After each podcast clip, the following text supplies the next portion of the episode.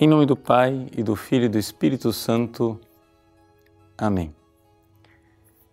Meus queridos irmãos e irmãs, eh, Jesus, no Evangelho de hoje, tenta ensinar aos seus discípulos o caminho da humildade. É aqui que ele fala que quem acolhe uma criança em meu nome é a mim que acolhe. Mas por que esse ensinamento de Cristo?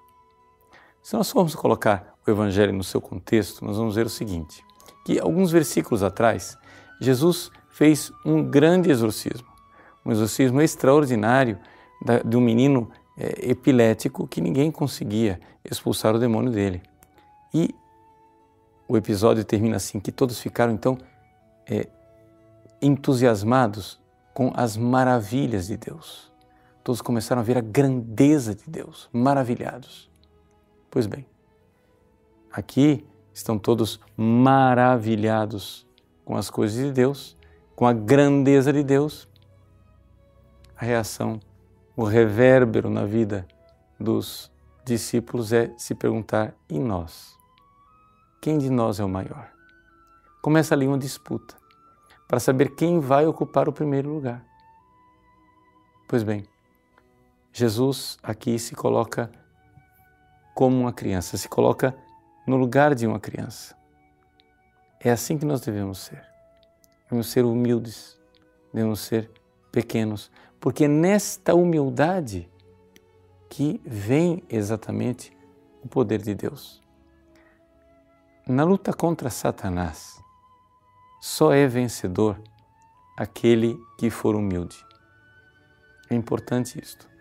É importante nós recordarmos que se nós queremos vencer o demônio no nosso dia a dia, a primeira atitude nossa não pode ser uma atitude de soberba e arrogância que diz: comigo ninguém pode.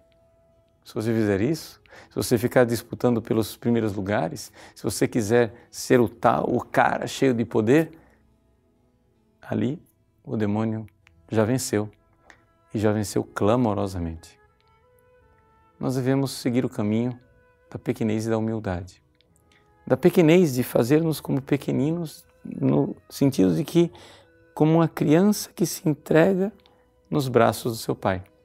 Nesses dias, nós estamos aí na novena de preparação para a festa de Santa Teresinha do Menino Jesus, e é quase inevitável, ao meditarmos sobre esse Evangelho, recordarmos a pequena via, o pequeno caminho de Santa Teresinha. Na sua história de uma alma, existe um episódio em que Santa Teresinha, quando era criança ainda, teve um sonho. Ela viu no jardim da sua casa dois pequenos demônios e ela, pequenina, criança, foi atrás deles e eles fugiram dela. Santa Teresinha chega na seguinte conclusão: esse sonho não tinha nada de extraordinário, mas o que Deus está querendo me ensinar com isso é que até os demônios têm medo de uma pequena criança quando ela está em estado de graça, confiando plenamente em Deus. É isto. Nós precisamos aprender esse caminho da pequenez.